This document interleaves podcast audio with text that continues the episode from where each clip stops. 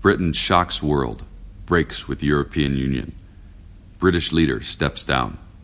By Griff Witte, Karla Adam, and Dan Balz.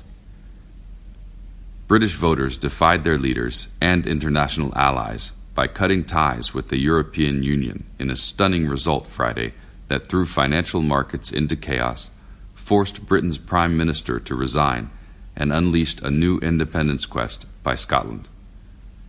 As Britain absorbed the earth shaking news, Prime Minister David Cameron said he would step down after championing the campaign to remain in the European Union.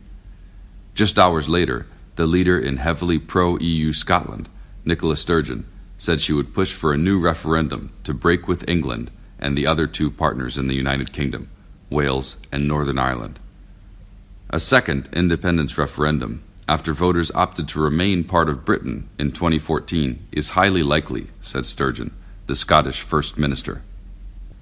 In an emotional address outside his 10 Downing Street offices, Cameron said the country now deserved fresh leadership in the face of the rejection in Thursday's referendum, which tipped 52% to 48% to the EU critics, despite many pre vote polls predicting just the opposite outcome. Cameron, who enjoys a close relationship with President Obama, said he hoped a new prime minister could be in place by October.